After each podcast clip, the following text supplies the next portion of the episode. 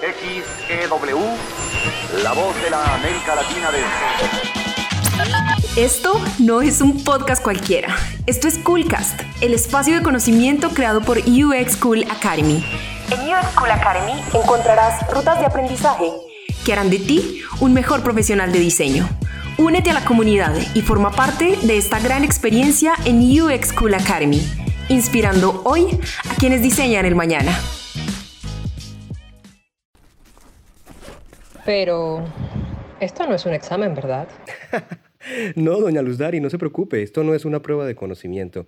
Vamos a tener una conversación muy agradable, así que deme un momento, enciendo la grabadora y estamos listos para comenzar. Una buena conversación está llena de historias. Estudia en UX School Academy, la certificación en fundamentos de UX Research y aprende lo necesario para convertirte en un investigador de experiencia de usuario. Ingresa ya a www.uxschool.academy, inspirando hoy a quienes diseñan el mañana. Hola a toda la comunidad de UX School Academy. Es un gusto para nosotros tener eh, su compañía hoy en este Coolcast en el que vamos a hablar un rato, va a ser muy relajado, va a ser chévere, va a ser una conversación entre parceros, eh, porque tenemos invitados a varios de los teachers, incluyéndome, que vamos a estar en la certificación de UX Research, de fundamentos de UX Research en UX School Academy. Para nosotros es un gusto porque vamos a hablar de varias cosas, no de la temática, porque para eso tienes la página web, para eso puedes hacernos las consultas que quieras a través de nuestros canales. Este espacio es para que conozcas a los cool teachers cómo son ellos, cómo llegaron al mundo del diseño, por qué creen que es importante este rollo del research, qué es lo que los inspira a ellos para seguir trabajando en este entorno. Así que, sin más preámbulos, voy a darles la bienvenida. Voy a empezar a darle la bienvenida uno por uno, porque tenemos a tres personas más acá. Así que voy a darle la bienvenida uno por uno. Vamos a empezar por Diana González, que está conectada en este momento desde Austin. Diana, ¿cómo estás? Hola Felipe, qué rico saludarte. Eh, qué rico estar acá como invitada y como cool teacher. Nos encanta a nosotros también que seas, que seas parte de, este equipo que se está conformando con UX Cool, de lo que estamos haciendo. Además que ya nos has acompañado en varias ocasiones y nos ha encantado lo que has hecho. Ay, muchas gracias. Excelente, Diana. Eh, vamos a darle la bienvenida a otra Diana que tenemos por acá. somos de la misma generación, de la generación en la que hubo un montón de Dianas. De hecho, recuerdo que la primera como noviecita que tuve por allá a los 11 años cuando vivía con mis abuelos, se llamaba Diana. Eh, Diana Henao, ¿cómo estás? Eh, un gusto tenerte con nosotros. Muchas gracias por, por, la invitación y estoy como muy contenta de, de, poderlos acompañar hoy y de hacer parte de este gran equipo de Cool Teachers. Qué chévere, qué chévere. Además que tú nos, nos, has acompañado también hablando sobre temas de etnografía y etnografía en algunos espacios de UX School. Así que chévere que, que continúes siendo parte de todo esto que estamos haciendo. Gracias. Muchísimas gracias. Y por último, le vamos a dar la bienvenida a Johan Moreno, que es, también es un parcerazo. Él fue de los primeros de los primeros que estuvo cuando arrancó UX School, eh, justamente hablando de temas de research. Cuando arrancó todo este rollo de la pandemia, estuvo en un espacio en el que nos contaba sobre herramientas que podíamos utilizar para hacer investigación remota o en virtual, que ha sido tan necesario ahorita en esta época. Así que, Johan, bienvenido, ¿cómo estás? Hola Felipe, eh, muy bien, muchas gracias. Eh, muchas gracias por la invitación, por poder hacer parte de, este equipo de, de, Cool Teachers, de, de poder aportar eh, lo, lo, poco o mucho a, a, todo el equipo de, UX Cool y, y, por cositas chéveres, como tú dices, que hemos podido hacer con, con padrinos, con, con algunas Cool Class, etcétera. Creo que ha sido, ha sido bien, bien chévere esta comunidad que se ha, que se ha venido conformando. Bueno, a mí, me encanta tenerlos acá y, de hecho la razón por la que nosotros resultamos eh, acudiendo a ustedes para que fuesen Cool Teachers es por varias razones. Yo creo que la gente que está escuchándonos en este instante sabe que, que nosotros buscamos algo lo que llamamos la cultura. La cultura es, es como justamente que sean personas o profesionales que no solo tienen conocimiento y experiencia en la industria, sino además que son personas que tienen un estilo de comunicación que es cercano a la gente, que son libres de egos para mí es súper chévere y, súper particular ver, digamos que esa sencillez con la que ustedes se acercan, de hecho, mira como lo decías ahorita tú mismo, Johan, poder aportar en lo poco o en lo mucho. Eh, en muchas ocasiones no, nos damos cuenta lo valioso que es tener personas que nos estén acompañando en nuestro proceso con este nivel de sencillez que nos transmiten ustedes. Porque esa cercanía permite hacer preguntas, permite que la gente también elimine ciertos paradigmas, se pueda acercar con, con mayor ahínco a esta profesión y a, a, estas disciplinas que estamos promoviendo desde UX School Academy y en la que ustedes tienen tanta, tanta experiencia. Así que qué chévere, la principal razón por la que ustedes son cool teachers la vamos a hablar acá justamente y es por lo que son como, como personas. ¿Por qué? Porque de nada nos sirve que ustedes tengan una cantidad de conocimiento y experiencia previa si tienen un ego así como bien harto o si más bien son distantes a la gente. No queremos eso. Por eso es que son ustedes los que están acá, no, no invitamos a todo el mundo. Y vamos a empezar a hablar un poquito de cómo rayos es que ustedes llegan a todo este mundo del diseño, porque queremos que la gente vea que las historias de los que llegamos al diseño puede que no estén tan alejadas de sus propias historias y que se den cuenta cuál es el paso a paso y cuál es el camino, cuáles son las embarradas, los tropiezos. Yo la cagué un montón de veces, así que vamos a ver, vamos a ver. ¿Quién quisiera empezar a contarnos un poquito cómo llegaron a este rollo del mundo del diseño? Uy, qué silencio. Sí. silencio la, pregunta, la pregunta fue muy incómoda. No, no, nos cogiste mal parado. Sí, es que fue como, ¿quién empieza? No, niñas, decían ustedes para que empiecen las niñas. Bueno, si quieren empiezo yo. Hacele.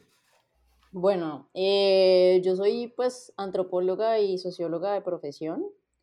Y creo que digamos que de alguna manera la profesión fue como mi entrada también al diseño, aunque parecieran como dos cosas completamente diferentes. Son dos disciplinas que realmente se complementan y que creería yo que se necesitan la una a la otra para poder, em, digamos, lograr como sus objetivos disciplinares, digámoslo así.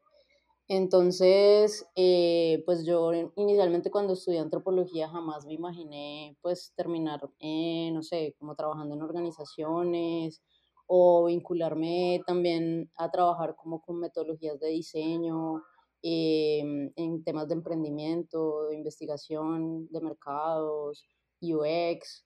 Entonces creo que, eh, pues digamos que con el tiempo fui como dándome cuenta de de lo que, podía hacer las, las, lo que podían hacer las ciencias sociales, eh, digamos, para lograr un objetivo de diseñar un producto, un servicio, una experiencia. Y eh, digamos que el camino laboral me llevó un poco a trabajar con, eh, sobre todo yo creo que mi carrera la empecé en Sura, en donde llegué a, a, trabajar para un laboratorio de innovación, donde llegaban como los proyectos que tenían alta incertidumbre y eh, éramos como una suerte de mentores, éramos cuatro, eh, y ahí pues digamos yo con la antropología me contrataron porque pues yo era antropóloga, pero en ese momento yo no sabía nada de innovación, nada de eso, y con el tiempo fui como entrando como en estos procesos en donde se involucraban técnicas como el design thinking, se involucraba la etnografía y se le fue dando peso con el tiempo también a la etnografía en procesos de entendimiento de cliente y de usuario y empecé a entender cuál era como esa, esa, esa, ese link entre el diseño, sobre todo el diseño de servicios, el diseño de producto, con la antropología y sobre todo con las técnicas de investigación. Entonces ahí me di cuenta que, por ejemplo, un sociólogo, un antropólogo, eh, tiene mucho campo ahí porque nos forman para hacer investigación y ya, digamos, ya eso va a depender del enfoque que uno le dé como profesional. En este caso fue como de esta manera en que empecé como a, relacionarme con temas de investigación de mercados, eh, diseño, diseño de producto, diseño de servicio, diseño para producto digital. Eh, entonces de esa manera fue como que empecé como en este campo y me fui relacionando con el diseño y fui entendiendo de qué manera las ciencias sociales podían ganarse un camino ahí. Buenísimo, buenísimo, buenísimo conocer que además vienes desde la antropología y desde la sociología, porque hay muchos que se han acercado a UX School Academy preguntando como, hey, yo desde las ciencias sociales y desde, y desde digamos, eh, el humanismo también, ¿cómo me acerco a esta vaina? ¿Cómo hago para empezar? Entonces, chévere porque tú les puedes dar algunas pautas, la gente se puede acercar a ti, de pronto buscarte en LinkedIn más adelante, y eso es bueno para que veamos que, que, que hay vertientes o que más bien, que venimos de diferentes profesiones. De hecho, eh, en la estructura como hablas, se nota, se nota bastante también algo de tu formación académica, ¿no? Excelente, gracias, gracias Diana, Diana Henao, ¿no?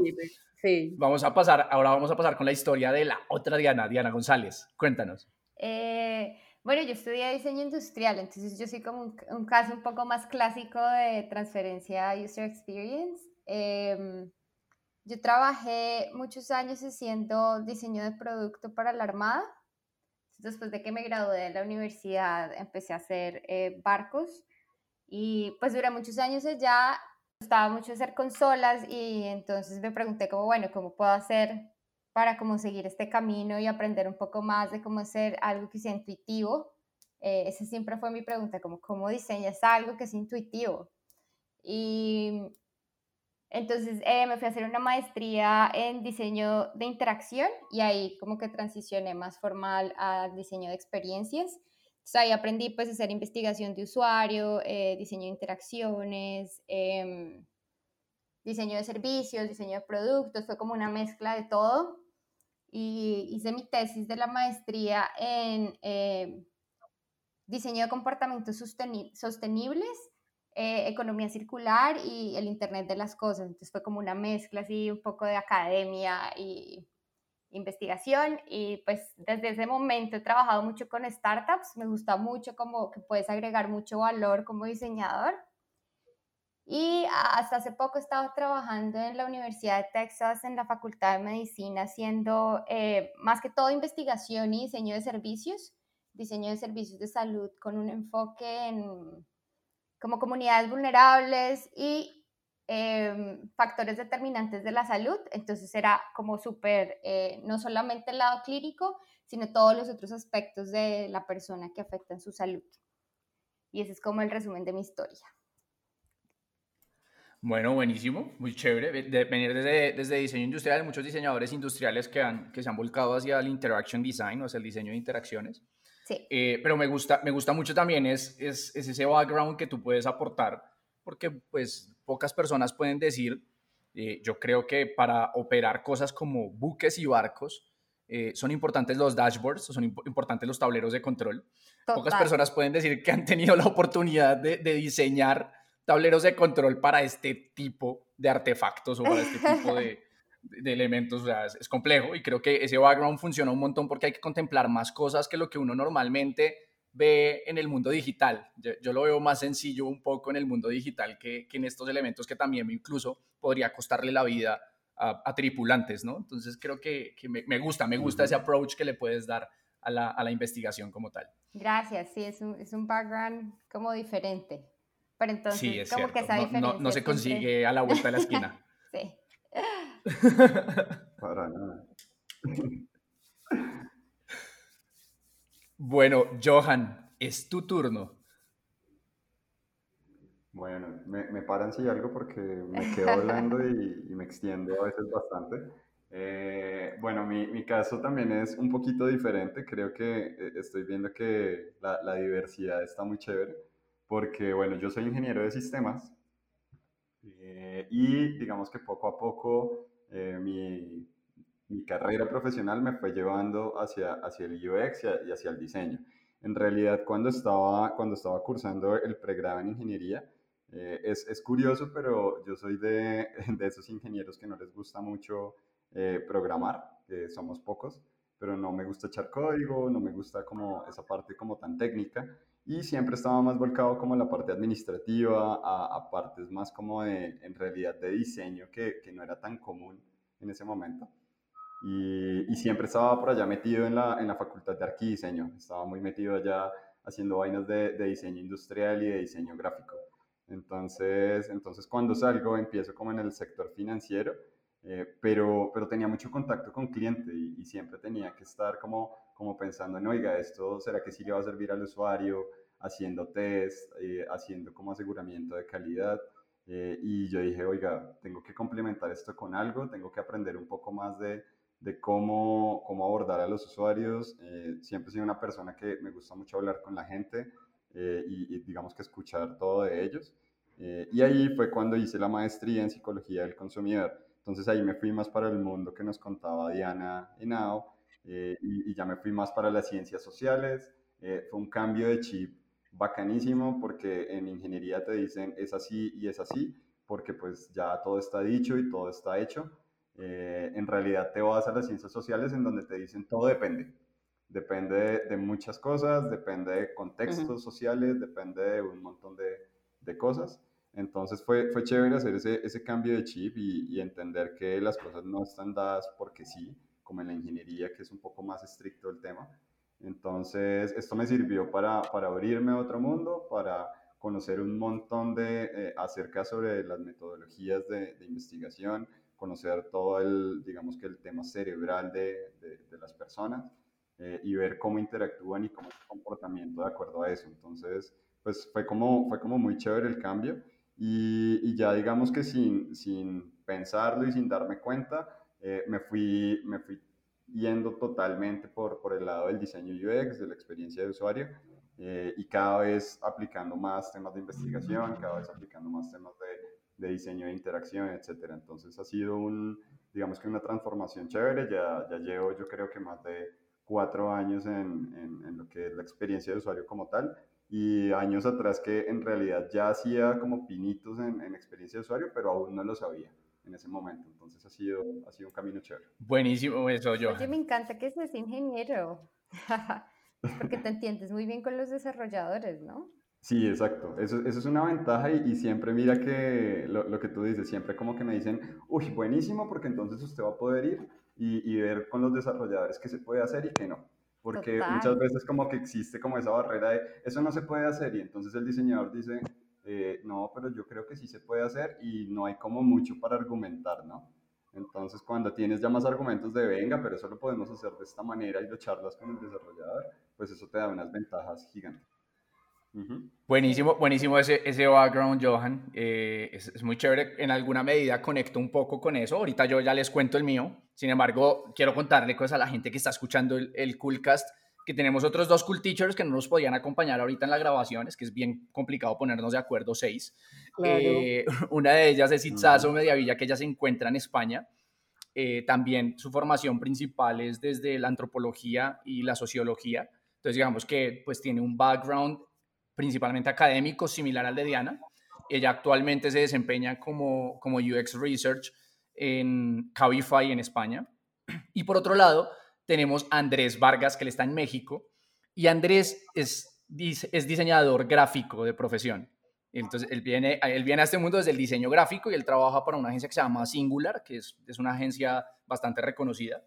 Y es bien interesante porque lo, lo que estaba diciendo Johan ahorita, ¿no? Como que hay un mix de interdisciplinar bastante, bastante chévere, que, que, venimos de diferentes caminos y le podemos aportar una visión distinta. Eso fue una de las cosas que nosotros también quisimos buscar cuando, cuando armamos esta certificación y es, bueno, chévere que los cool teachers tengan la cultura, que también tengan experiencia previa, pero qué mejor si pueden también tener diferentes perspectivas de, de cómo llegaron al mundo del diseño.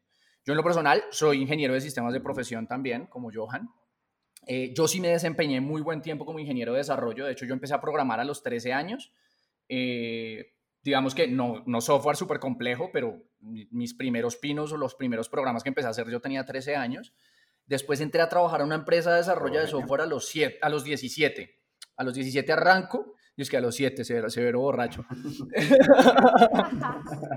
Muy prematuro. A los 17 años entro a trabajar. Bueno, bueno, sin bullying, sin bullying. Entré a, Dando entré a trabajar a los... Yo les dije que yo la embarraba un montón en los Coolcast. Eh, entré a trabajar a los 17 en una empresa de desarrollo de software en la que duré seis años siendo ingeniero de Trabajo desarrollo. infantil. Eh, y después duré otros seis años liderando el equipo de desarrollo, pero además de que lideraba el equipo de desarrollo, también le metía mano al código y sobre todo hacía productos internos, como para... Y ahí fue donde me empecé a enamorar más de la estrategia, mucho más de la estrategia, porque hacía principalmente soluciones que me sirvieran a mí como líder para poder darle seguimiento a los proyectos, darle seguimiento al crecimiento de mi equipo, a los cronogramas y todo este rollo. Entonces ahí empecé a enamorarme mucho más de la estrategia y, eh, de, de, alguna manera siempre fui muy curioso. Yo confieso que yo quería ser diseñador gráfico o publicista. Yo no iba a estudiar ingeniería de sistemas. Pero pues cuando salí del colegio, yo tuve que hacer prácticas en el colegio en una empresa en la que estuviera relacionada con lo que hacía. Fue un colegio técnico, sistemas y computación, programaba. me salieron prácticas en la empresa en la que resulté trabajando 12 años, pero para que ellos me recibieran yo tenía que estudiar algo afín. Por eso fue que yo resulté estudiando ingeniería de sistemas, porque si no, no hubiese podido entrar a trabajar en esa empresa y dada la situación económica en ese momento, no me hubiese podido pagar una carrera porque necesitaba el trabajo para poder pagarla. O sea que digamos que fue una coinnivencia de cosas que hicieron que estudiara ingeniería de sistemas. Eh, y lo más chistoso es que siempre me apasionó como la parte del visual. Yo dibujaba genial. Digo dibujaba porque como dejé de hacerlo muchos años, pues ya uno como que pierde esa práctica. Y hoy en día prácticamente no hago nada de visual design, nada, nada relacionado con parte visual, incluso ni siquiera user interface design, muy poco de eso. Si me toca lo hago, pero procuro meterme lo menos posible. Eh, y digamos que ese es mi camino. Yo me di cuenta que, pues, que estaba haciendo mucho UX porque, porque a mí no, no solo, yo no me convencía únicamente con los requerimientos que me pasaban los analistas o los consultores cuando hacía software, sino yo era muy, muy curioso de entender qué era lo que pasaba allá afuera con, con la gente que estaba utilizándolo. Si, si de verdad los botones como los había puesto los utilizaban así o los utilizaban de otra forma, si de verdad lo que yo les estaba haciendo les servía o no. Por ese lado fue como que empezó todo el rollo eh, y digamos que, que la, la, principal razón por la que yo soy diseñador es que siempre he sido como muy inquieto y muy curioso. Eh, eh, cuando pequeñito decían, decían mis padres, mis abuelos, mis tíos que era muy mamón. Yo, yo lo llamo curioso, prefiero llamarlo curioso. digamos que yo era de los que desbarataba cosas para entender cómo funcionaban y hoy en día lo sigo haciendo, solo que con la intención de poder solucionar problemáticas allá afuera. Digamos que más o menos ese es como como mi, mi llegada al mundo del diseño.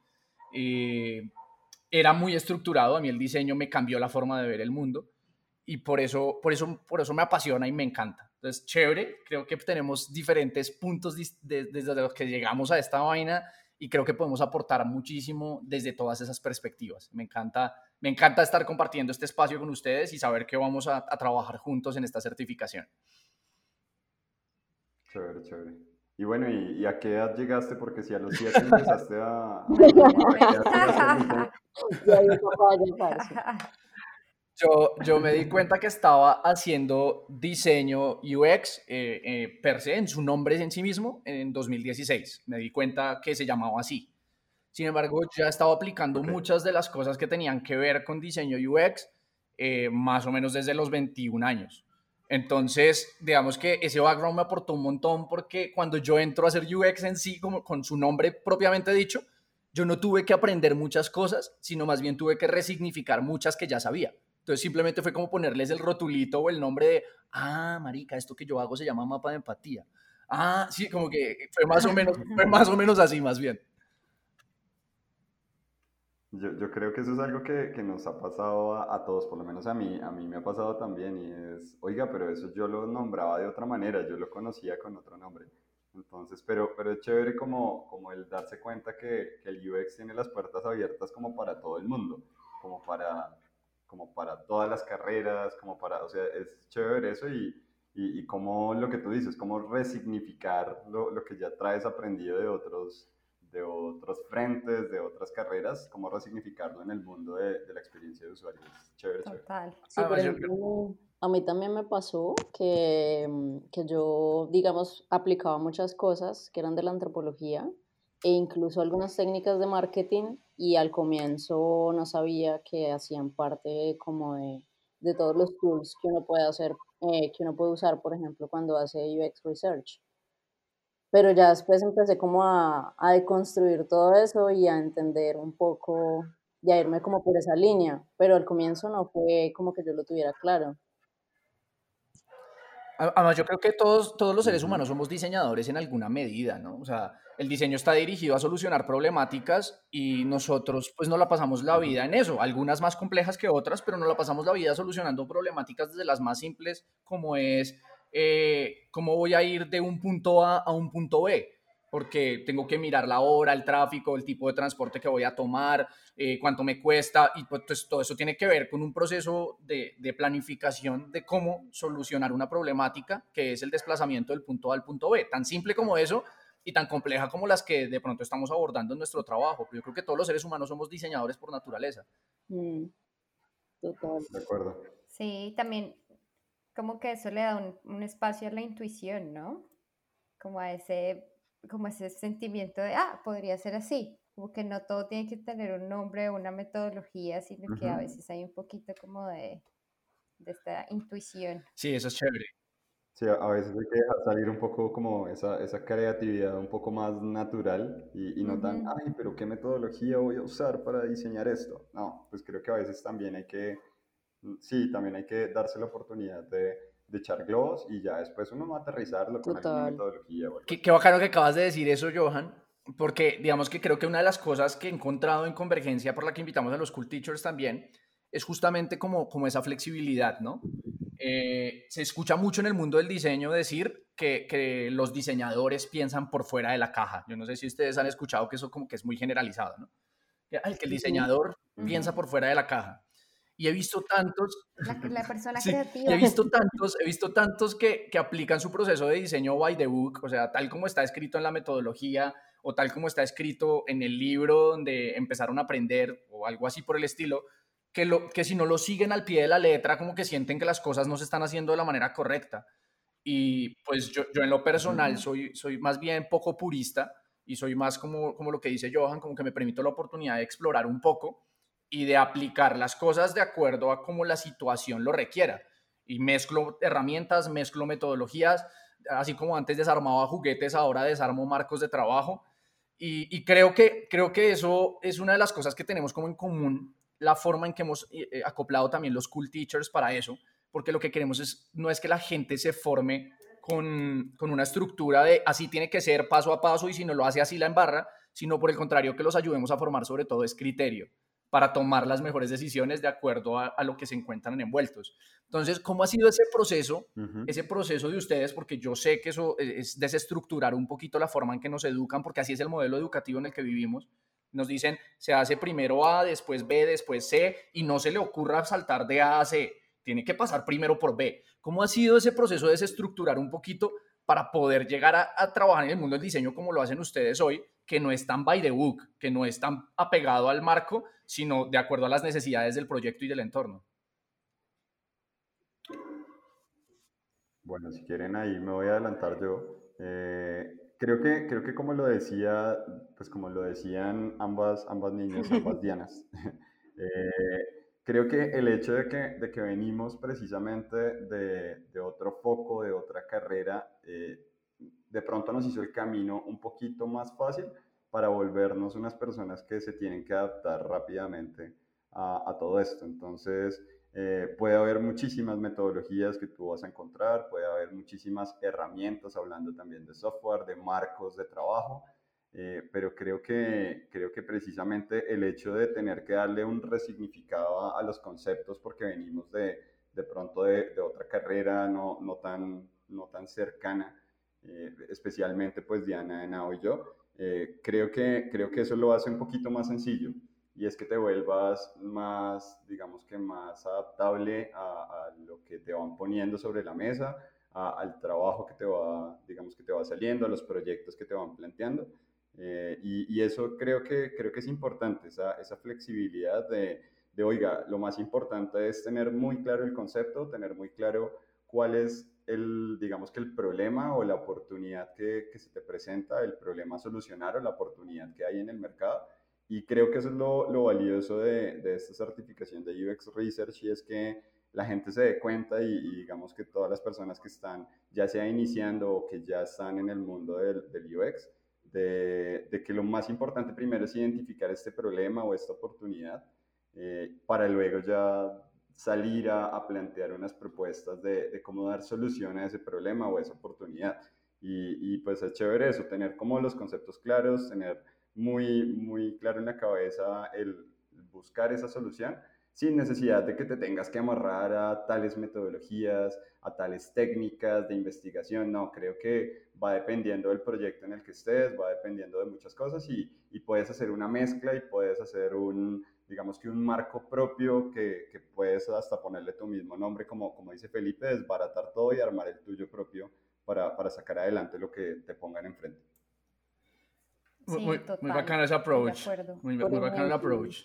¿Qué tanto les ha costado? Por ejemplo, yo te quiero preguntar a ti, Diani y Enao, porque yo sé que la formación desde, desde la antropología es de alguna manera un poquito más estricta e incluso, digamos que cuando normalmente se salen de los parámetros establecidos desde la academia, hasta, voy a decirlo coloquialmente, les tiran un poquito de piedra. ¿Cómo, ha sido, ¿Cómo ha sido poder desestructurarte desde ahí para poder aplicarlo de una manera distinta a lo que se hace en la academia? Bueno, pues por un lado ha sido genial y por otro lado ha sido duro, porque igual, pues digamos que sí, o sea, pasa mucho que pues ya no pasa tanto, porque creo que digamos que por lo menos eh, como en el campo de la antropología esto ha venido transformándose y digamos que ya más como la antropología aplicada ha venido ganando un terreno interesante en otros campos y eso, eso también ha hecho que, que de alguna manera se tengan que flexibilizar con algunas posturas metodológicas y, y teóricas también, ¿no? Eh, pero digamos que más allá de eso, pues para mí fue fue complejo al comienzo porque yo decía, pero vení, ¿cómo van a hacer, cómo, cómo creen que, por ejemplo, con un mapa de empatía van a, van a conocer ya al cliente, entonces con eso van a ir a diseñar? O sea, de alguna manera era como que me ponía como en unas situaciones en donde yo decía, eh, pues de pronto esta herramienta no es la mejor, pero también por el mismo contexto, eh, también tenía que ceder, ¿sí? Y también entendía que había muchas cosas por ejemplo, en la academia se acostumbra eh, a hacer proyectos de seis meses, entonces si no haces, por ejemplo, una investigación en seis meses con toda la rigurosidad, entonces ya no es rigurosa y no tiene como de alguna manera como esa legitimidad, ¿cierto? Pero acá vos te das cuenta que también para poder llegar a hacer las cosas y cumplir unos, unos objetivos, eh, también hay unos tiempos, que hay metodologías que le permiten a uno optimizar el trabajo. Entonces, digamos que todo eso ha sido como un aprendizaje bien interesante de construir muchas cosas, ¿sí? En términos de lo metodológico y también de alguna manera como dialogar con otras disciplinas, aprender de otros em, y, y, también, digamos, eh, apropiar otras cosas para la misma práctica de, de, uno como antropólogo en estos campos, ¿no? Entonces creo que, digamos, el diseño y la antropología eh, pueden, digamos, estar en una intersección en un objetivo común, que es lo que hablábamos ahorita, que es la solución, ¿cierto? La solución de problemáticas. Entonces, cuando, cuando vos al final quieres llegar al mismo objetivo, que es solucionar una necesidad, entonces creo que de alguna manera como que esa flexibilidad aparece y también como esa oportunidad de aprender de otros eh, me ha parecido muy interesante en ese proceso, como la posibilidad de dialogar, de que la etnografía eh, pueda estar en esos, en esos campos y también mezclarse con otras técnicas del marketing, del diseño, eh, y creo que eso nos hace a nosotros como profesionales mucho más integrales. Me encanta lo que dices de la rigurosidad, porque es algo que a mí también me ha pasado, que es como diferentes personas y diferentes industrias tienen diferentes niveles de rigurosidad y eh, cómo haces para ser flexible de acuerdo al tipo de trabajo o a la industria que estás. Eh, sí, eso como que es, es, uno de los retos en investigación, sobre todo en, con eh, backgrounds muy académicos. totalmente. De acuerdo.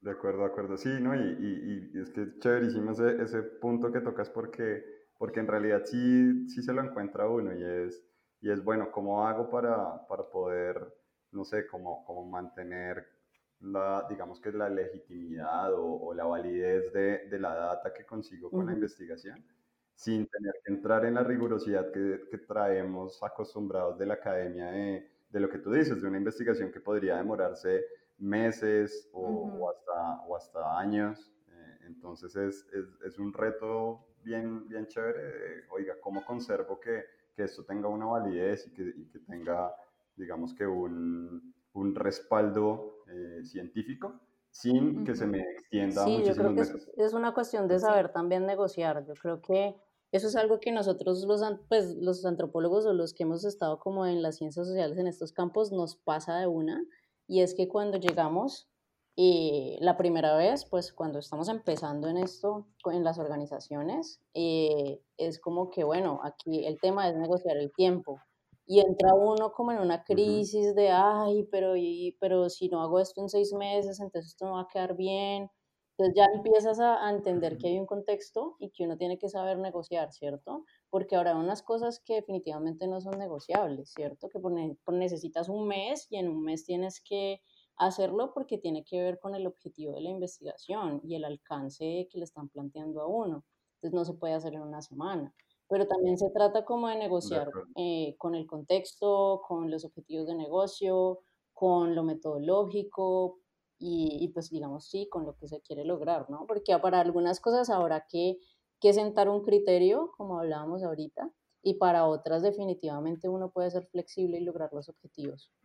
Mira que una de las cosas, y, voy a volver a tocar el tema de la rigurosidad, porque justamente una de las cosas por las que ustedes también están en, este, en, en, en esta certificación y nosotros les, les, echamos el ojo desde el principio para poder estructurar cosas en UX School fue justamente eso, ¿no?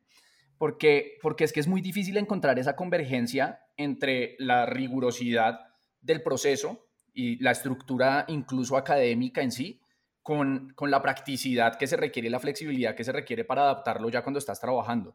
Porque como, como lo aprendemos en la academia está chévere, pero cuando lo vas a aplicar en la vida real no es tan así como te lo explicaron.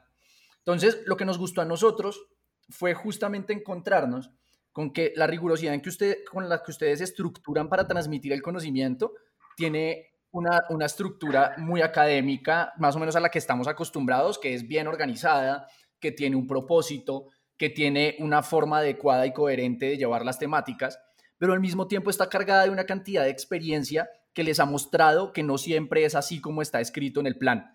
Entonces, el encontrar esa convergencia es lo que queremos llevarle a las personas y por eso me gusta que, que se tocan esos dos puntos. Esa flexibilidad que es tan necesaria, pero también la rigurosidad que sin ella no vamos a obtener los resultados que estamos buscando. ¿Cierto, Diana? Sí, total, total, Pipe. Ahí eso es muy importante. Sí, a mí. Sí, total. A mí algo que me sirvió mucho para como crear esa flexibilidad y, y como aprender también a crear mis propios eh, marcos de trabajo fue eh, trabajar en diferentes industrias, como trabajar, eh, cambiar de industria y cambiar de equipo y de, tamaño de empresa, todo eso hace que uno se tenga que adaptar rápidamente a diferentes requerimientos, ¿no? Como que no siempre es de acuerdo al lugar donde estás trabajando también mucho cambia. Sí, es cierto. Pero, pero mira que eso, justamente, ese contexto como que nos da también una perspectiva más grande de todos los panoramas, ¿no? Eh, a, mí, a, mí en lo personal, a mí, listo, la academia me ha aportado, yo no voy a negarlo, la, academia, la academia me ha aportado un montón. Sin embargo, siento que lo que más me ha aportado a mí es el poder haber tenido la posibilidad de trabajar con empresas, ya sea asesorando o como colaborador, con empresas de diferentes industrias, porque me abre el panorama desde una perspectiva completamente distinta. No es, lo mismo trabajar una estrategia para un spa que está buscando expansión a nivel nacional que con una petrolera, pero es chistoso cuando puedes aplicar un concepto de, que, utilizaste en el spa en la petrolera y funciona. Sí, y ahí entonces empiezas como a, practicar esas eh, habilidades de negociación, como decía Diana, de bueno, eh, cómo es, qué funciona acá diferente, qué, cuánto tiempo me van a dar, cuál es el alcance, y empieces pues a hacer lo mejor que puedes en el tiempo que tienes y con los recursos que tienes. Uy, Dios mío, esto está, está, poniéndose profunda la conversación y me gusta. se está poniendo, ahorita, así como, va, así como va la cosa, vamos a terminar eh, hablando en prosa y todo el asunto. vamos a escribir una aquí.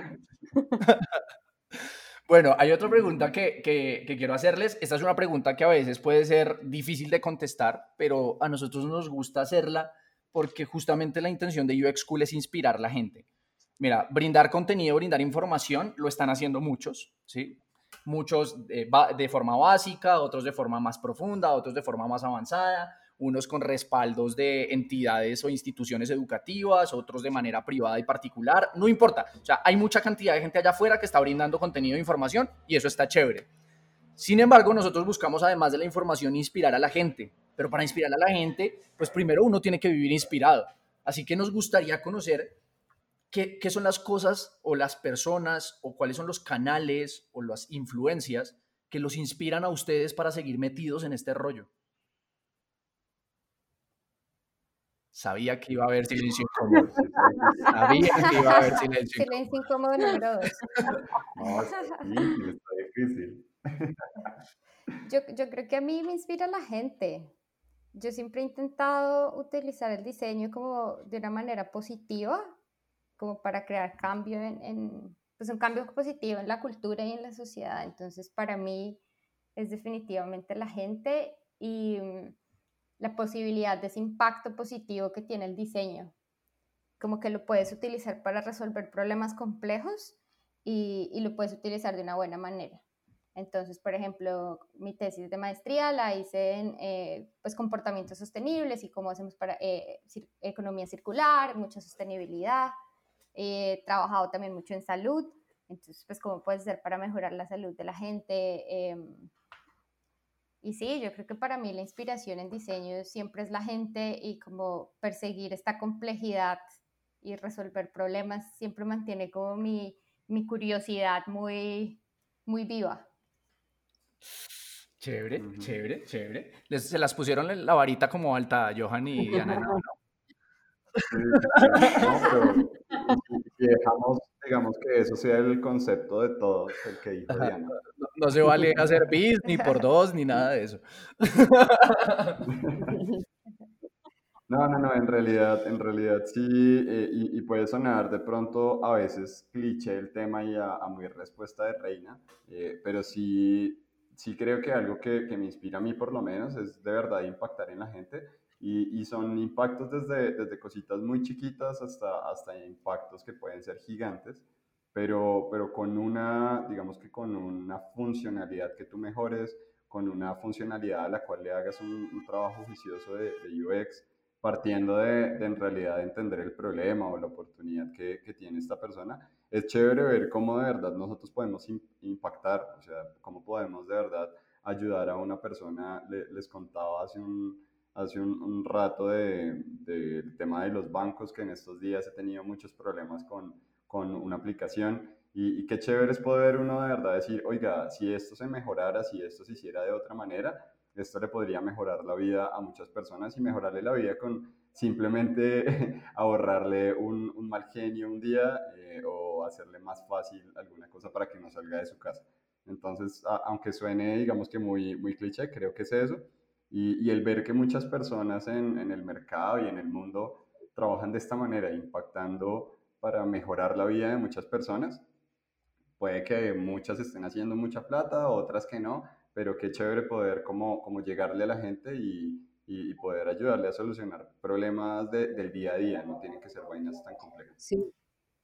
Sí, cuando tú escuches como los resultados de, no sé, del user testing o de la investigación y como que la gente siente como, te dice, pues sí, súper chévere, esto era lo que necesitaba o estás resolviendo esto, como que se siente como una satisfacción personal, como que estás en serio haciendo algo. Yo, por ejemplo, creo que lo que me inspira a mí es obviamente lo que ustedes han dicho, el solucionar problemas, y, pero yo creo que, digamos, en mi caso es como cómo logras entender cómo esas, esos contextos tan diferentes y como muchas veces como tan diversos y, y, y logras como plasmarlo eso en una solución, ¿cierto? Es como entender a la gente, entender sus contextos, sus necesidades y cómo logras eso ponerlo en términos de un servicio, de un producto, de una experiencia y, y cómo eso les impacta la vida. El tema pues como de cómo impactamos a los otros. Eh, pero yo creo que digamos que en mi caso es más como, como que chévere que, por ejemplo, esta investigación que se hizo en temas de salud o de movilidad, em, digamos que al final tiene un impacto, y, al final es como que bacano ver lo que, lo que ha sido todo un proceso, ¿no? De entender un usuario, entender sus necesidades y, eso, y esos, digamos, esas necesidades, eh, cómo, cómo, cómo creas soluciones para resolverlas y al final cómo impacta su vida de otra manera. Entonces creo que eso es como lo que, lo que, lo que me parece más chévere de todo esto y también como el diálogo como con otras disciplinas, de poder como aprender nuevas cosas todo el tiempo, experimentar. Em, por ejemplo, como les contaba ahorita, eh, a mí me ha tocado como aprender de negocios, aprender de muchas otras cosas que pues que nunca me imaginé. Entonces es, es como, bueno, ¿cómo, ¿cómo, hacemos dialogar todo esto eh, al final con la investigación y cómo esto genera un impacto en la vida de la gente. Me encanta lo que dices de aprender. Sí, igual, igual yo. Sí. Y, y mira que con, con, el punto que tocas, me, me, o sea, digamos que me parece chévere el, el, el, tema de entender el contexto de otras personas. Creo que esa fue una de las cosas que me hizo a mí como el cambio de chip cuando cambié, pues como de la ingeniería de sistemas a, a la psicología del consumidor y fue, fue eso, fue como, oiga, ahora es entender a otras personas porque no todo el mundo se comporta igual y no todo el mundo es parecido a ti. Entonces es, chévere como, como, oiga, salgamos a la calle a entender a la gente. Entonces creo que eso, eso es, como, como tú lo dices, otra cosa que me inspira a uno mucho y es, y es entender otros contextos, entender que no todas las personas viven en unas condiciones iguales a las nuestras, hay personas en mejor condición, en peor condición, en condiciones diferentes aunque sean, digamos que similares, no solo es tema de, dinero, sino simplemente hay muchos contextos distintos, entonces es chévere. Sí, súper. Eso de aprender como de, también tener la oportunidad de saber y aprender cosas nuevas todo el tiempo. Es impresionante. Cuando haces investigación y entiendes a la persona y el contexto y dices como, wow, hay como tantos matices en la vida de las personas que puedes utilizar para, para tus soluciones. Es, y de hecho es como, como, por ejemplo, cuando lo que tú decías, Diana, de, de, acercarse a diferentes mercados y sectores, eso le da a uno, cuando uno hace, por ejemplo, entrevistas o hace campo, que es lo que más me gusta a mí realmente, eh, uno aprende muchas cosas, como de temas de movilidad, por ejemplo, los, los negocios en los que yo me he movido tienen que ver con la salud, con la movilidad y los seguros, que, que fue como digamos, en donde aprendí como mucho de lo que sé y donde, donde está como toda mi experiencia, ¿cierto? Eh, ahorita estoy eh, involucrándome más con, con, el sector de telecomunicaciones eh, y digamos que eso también es un nuevo escenario para mí porque estoy aprendiendo de ese sector y de todo lo que se mueve ahí. Pero lo interesante es cuando, cuando interactúas con los clientes y te cuentan su perspectiva de las cosas, y, su, y entender sus contextos, al final tenés un aprendizaje muy grande que va más allá pues como de, de, entregar unos resultados y hacer un informe de investigación para que, para que se dé todo el proceso, sino digamos uno como persona como también lo cuestiona en muchos aspectos, ¿no? Y también le aporta para su vida. Mira que, mira que eh, a, mí me encanta los approach porque todos están dirigidos casi que a un propósito, un propósito que converge y es, y es el impactar en la cotidianidad de la gente, ¿no? Es, es como, es, como la convergencia del punto. A mí hay una cosa que me inspira un montón y yo tengo también obviamente que ser honesto y es porque también a mí me genera una cantidad de dopamina y endorfinas como un putas y obviamente eso también hace que me mueva y que siga haciendo cosas.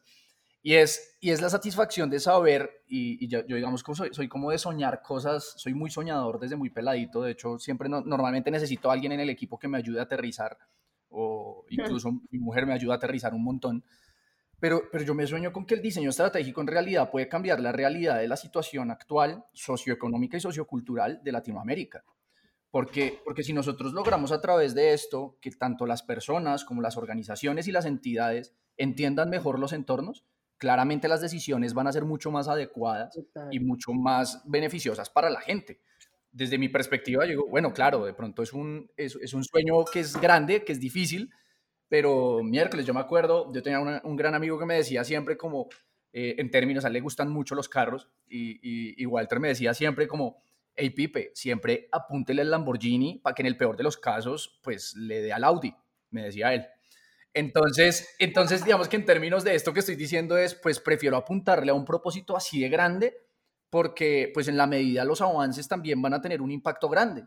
Y eso es lo que a mí me mueve un montón, saber que, podemos generar un impacto como colectivo, personas que trabajamos en este entorno, para que, para que la situación socioeconómica y sociocultural de la región cambie, tenga una perspectiva distinta, sea beneficiosa para más gente, cada vez traiga mejores resultados. Y creo que, que tal vez Diana González es la que ha trabajado un poquito más alrededor de eso, pero yo en lo personal pienso y considero que ya estamos en un punto o en un momento en el que no es solo diseño centrado en el usuario o en las personas, sino que ya es diseño centrado en el entorno o en el planeta.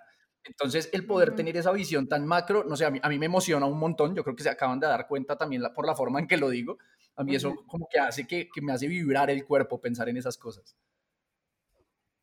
Sí, total, yo tuve la oportunidad de trabajar en un par de proyectos haciendo diseño de sistemas y entonces empiezas a ver como la complejidad de cosas que pasan y como diferentes niveles de intervenciones y obviamente tenemos el diseño centrado en el usuario, ¿no?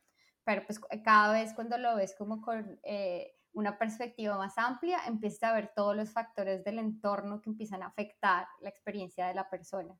Pues específicamente lo hice en el sector salud, entonces ves cosas como, bueno, en Estados Unidos, donde actualmente vivo, eh, el impacto que tiene el, seguro médico en la salud de las personas es impresionante. Y entonces dices, bueno, para realmente resolver un problema de ese nivel necesitas hacer ya cambio de políticas públicas, eh, eh, intervenciones ya a nivel comunidad, intervenciones a nivel población total, ciudad. Entonces, sí, totalmente de acuerdo y yo creo que sí se puede y esa es parte de la magia del diseño, de poder no solo encontrar soluciones, pero encontrar los problemas y entender cómo los problemas se relacionan entre ellos mismos también. Mira que me encanta cómo lo dices, Ana, no solo encontrar soluciones, porque justamente de eso se trata, ¿no? Obsesionarnos, obsesionarnos por entender también las problemáticas, que a veces los resultados pueden ser no, no son soluciones únicamente, sino también decisiones o cambios de postura o cambios de perspectiva. No necesariamente tiene que ser dirigida una solución, porque cuando nos obsesionamos con la solución, a veces dejamos de lado el problema. Y creo que, que ahí eso es un punto clave de lo que queremos empezar a transmitir para que la gente lo trabaje. Sí, total. Y mira que, mira Felipe, que acá, o sea, la diversidad no está solo en, digamos que en, en, en, la preparación académica, por decirlo de alguna manera, sino mira que qué chévere que, que, tenemos un montón de diversidad también en los campos en los que hemos trabajado. Entonces, creo que, creo que tenemos hasta el tema naval que no se lo van a encontrar. Estoy seguro de eso. Entonces, no, yo creo que con, con esa diversidad y, y pues con, con, este equipo y con un montón de cosas que tenemos a la mano y de herramientas, pues se puede llegar a, a, lo que tú dices, al Lamborghini. Me, me, me gusta, me gusta, me gusta. que se, me gusta que se sume la gente por ese Lamborghini. Qué chévere, vamos a darle. Bueno, ahora les cuento que me ha gustado esto de los silencios incómodos, así que viene la última pregunta y de seguro también les va a costar un poquito pensar en la respuesta.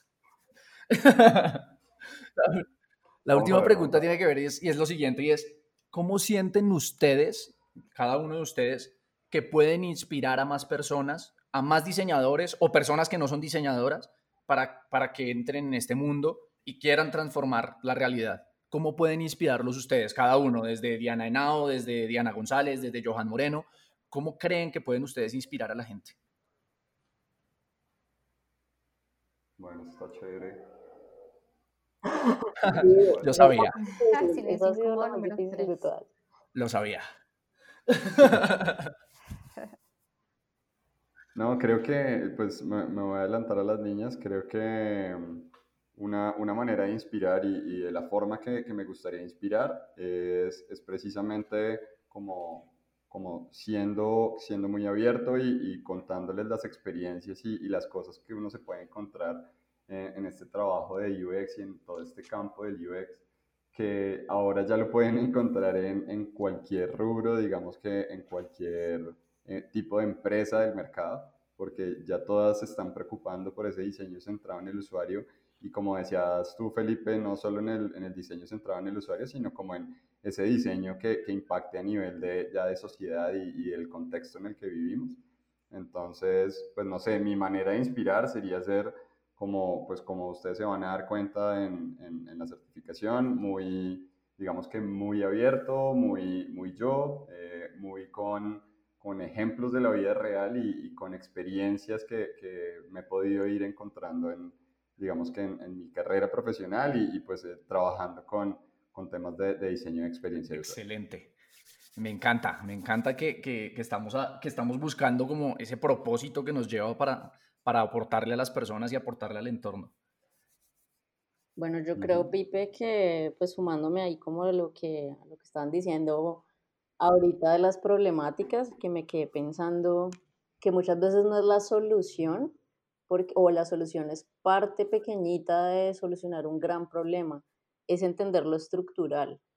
Y es como también, como muchas veces hay cosas que no se pueden solucionar porque hay muchas otras que tienen que ver con lo estructural, con unas dinámicas socioculturales, socioeconómicas, sociopolíticas, que influyen en que muchas cosas no se puedan solucionar de, de, un, de un momento a otro con una solución, ¿sí? Que se necesitan muchos actores eh, y digamos como unas dinámicas de relacionamiento más grandes que permitan que se den, que se den otras cosas y que se genere un cambio.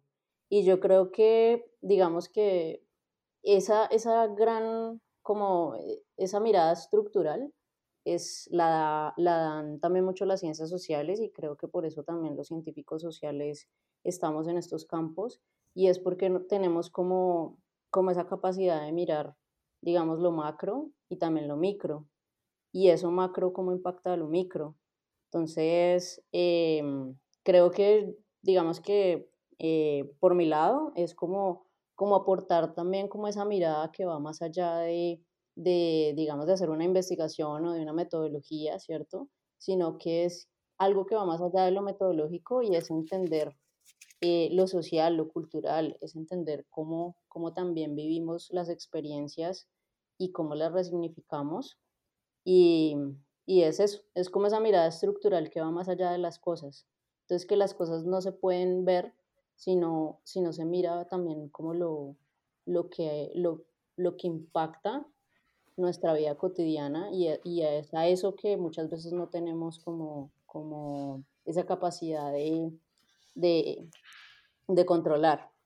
Y tiene que ver con los contextos socioeconómicos, socioculturales y los cuales tenemos que tener en cuenta para poder diseñar. Miércoles, yo, ¿ustedes están como en competencia de quién responde mejor o cómo es la vuelta? Porque está, está bueno esto, está bueno esto. ahora, ahora les voy te cuento una cosa, Diana Nao, y es que cuando tú contestas, yo siento que estoy en clase. O sea, en serio, la forma, la forma en que estructuras tus respuestas, yo siento que estoy en clase. Qué chimba.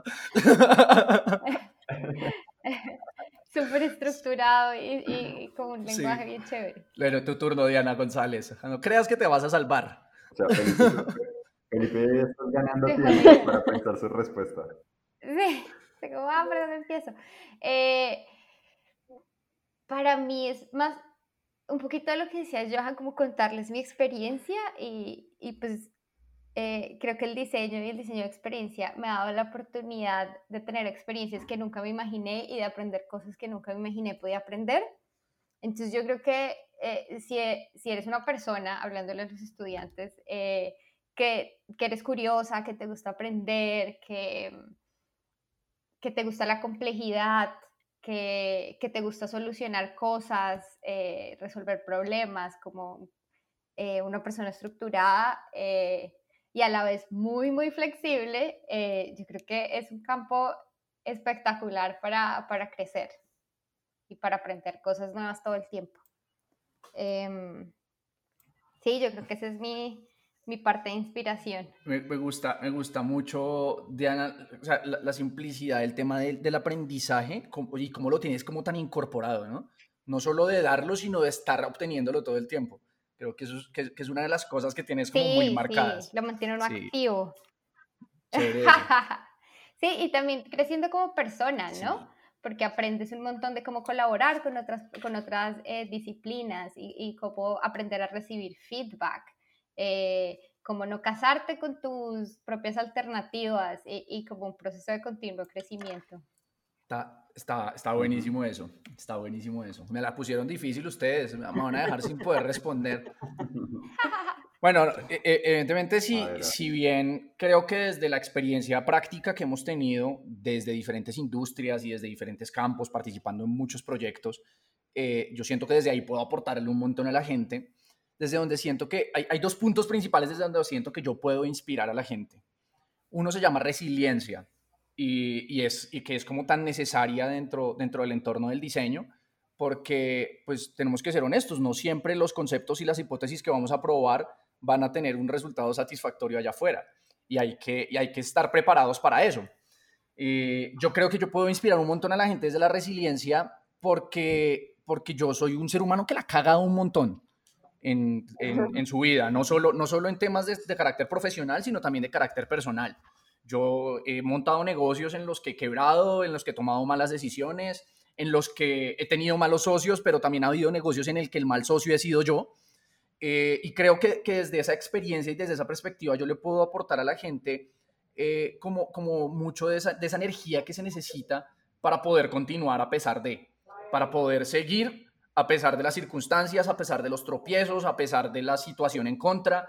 Creo que desde esa perspectiva yo puedo aportar un montón y, siento que lo hago. Desde mi perspectiva, yo siento que lo hago a diario.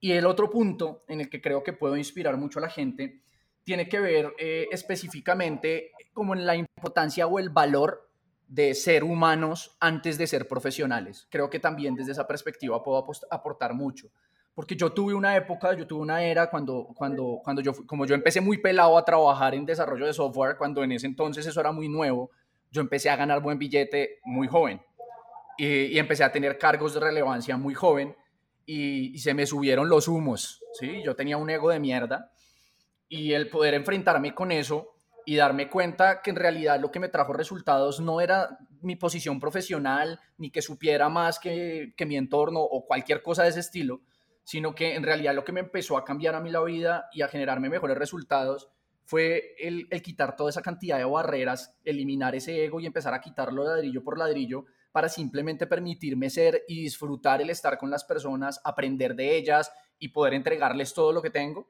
Creo que desde esos dos puntos que, que, tengo muy marcados y que siento que trabajo a diario en mi ser, puedo inspirar un montón a la gente y me gusta pensar que ya lo hago. Me gusta mucho lo que dices de, y tú también haces mucho énfasis en lo del ego, ¿no? Sí. Como, como no sé, aprender un poco de humildad en un, en un contexto donde es muy fácil crecerse. Sí. de hecho, es natural, ¿sabes? Y creo que UX School es una de las razones por las que nació esto. o sea, UX School nace porque, por, por, por, por, tratar de modificar todo esto que ocurre. Tú dices, tú hablas mucho de lo del ego y sabes por qué lo hablo tanto, Diani, porque, porque es algo que tengo que trabajarme yo mismo todos los días. Por mi tipo de personalidad me, es fácil, me es fácil ser muy vanidoso, ¿sabes? Entonces yo tengo que estármelo recordando todo el tiempo para no caer en esas fallas que no me funcionan en mi vida y que no quiero porque, porque ya sé qué resultados me traen, los, los que no quiero de nuevo. Y, y, el poder transmitirlo a un proyecto creo que me ha servido un montón y me ha gustado porque he conectado con gente, por ejemplo, como ustedes, con personas como ustedes. He, he tenido la posibilidad de hablar con una cantidad de estudiantes de, ya de UX School a través de WhatsApp, a través de LinkedIn, a través de videollamadas. Y, el acercarme y el trabajar con tanta gente, para mí eso es maravilloso. O sea, es, es algo que, que, me nutre tanto porque aprendo de todo el mundo un montón. Y aprendo principalmente cómo encontrar mecanismos y herramientas para que no me ganen esas cosas tan hartas como la vanidad que se encuentra tanto en nuestro entorno. Allá afuera, mm, puede que vaya a sonar feo lo que voy a decir, pero allá afuera está lleno de vacas sagradas del UX de gente que porque cree que lleva 20 años, 15 años, eh, ellos son los que tienen la razón, ellos son los únicos que saben y además de eso no, no están abiertos a entregarle conocimiento o ayudar a que otras personas crezcan. Y creo que ese es un patrón que, que es importante romper.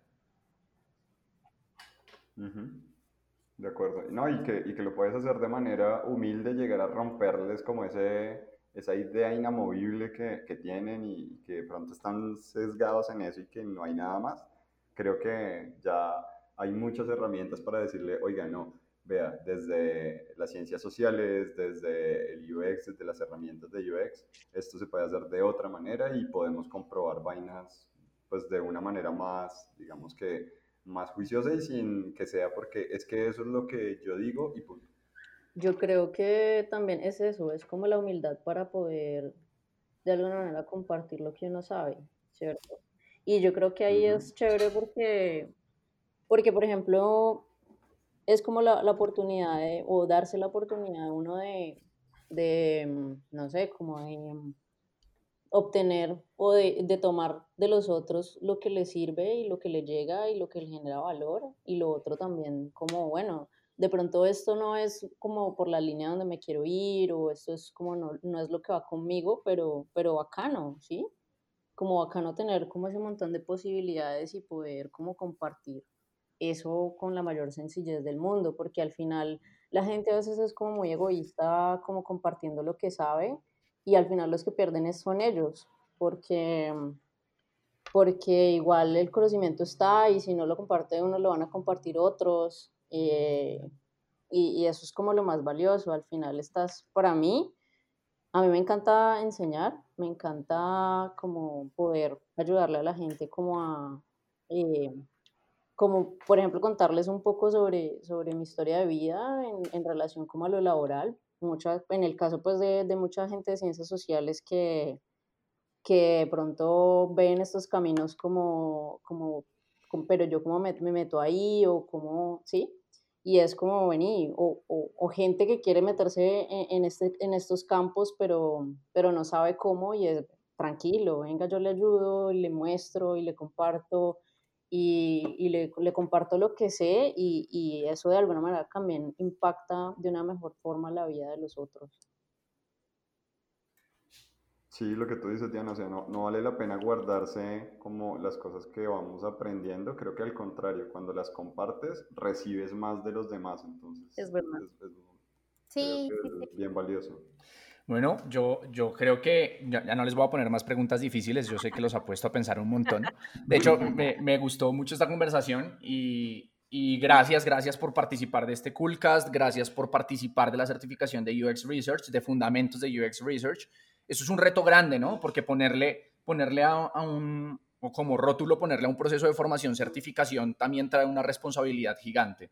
Y es, y es que obviamente le vamos a transmitir a la gente conocimiento que necesita. Por eso también nos, nos, sentimos en la necesidad de hacer lo que fuese fundamentos, porque todos sabemos que investigación no la vamos a aprender con cuatro, cinco, seis, siete cursos, sino que vamos a, ahora a tener es la base conceptual y después se vienen otros retos adicionales que tienen que ver con la práctica, que evidentemente nos gustará contar también con ustedes. Quiero agradecerles porque de primera mano yo he aprendido también un montón, un montón con ustedes. Tuve la oportunidad de escuchar eh, la charla de Johan eh, en el Interaction Latinoamérica el año pasado. De hecho, gracias a esa charla fue que tuve, tomé la decisión de acercarme a hablar con él. Con Diana nos contactamos a través de LinkedIn, con Diana González, y tuvimos la oportunidad de tomarnos un café que estaba planeado para más o menos 40 minutos y fueron casi tres horas. Bien interesante. fue, fue bastante chévere. y, y, con Diana Henao ha sido una cosa también muy particular porque como que hubo el primer acercamiento y empezamos a hacer una cantidad de cosas juntos. He tenido el placer y el honor de poder acompañarles también en, como, en, como en las bases de la construcción de, de esa comunidad que están haciendo para antropología aplicada con un equipo de personas con los que, con los que ella ya se reunió y empezaron a hacer cosas muy chéveres. Y para mí es un enorme, enorme porque les he aprendido muchísimo. Eh, además de que son personas increíbles que disfruto mucho hablando con ustedes, que tienen un carisma bacanísimo, o sea, es muy bacano hablar con ustedes, también me han aportado un montón y eso lo agradezco mucho y sé que les van a aportar muchísimo a nuestros estudiantes. Gracias, Pip. Muchas gracias a ti por la oportunidad de estar acá y de compartir nuestro conocimiento y de ser parte de esta iniciativa. Gracias.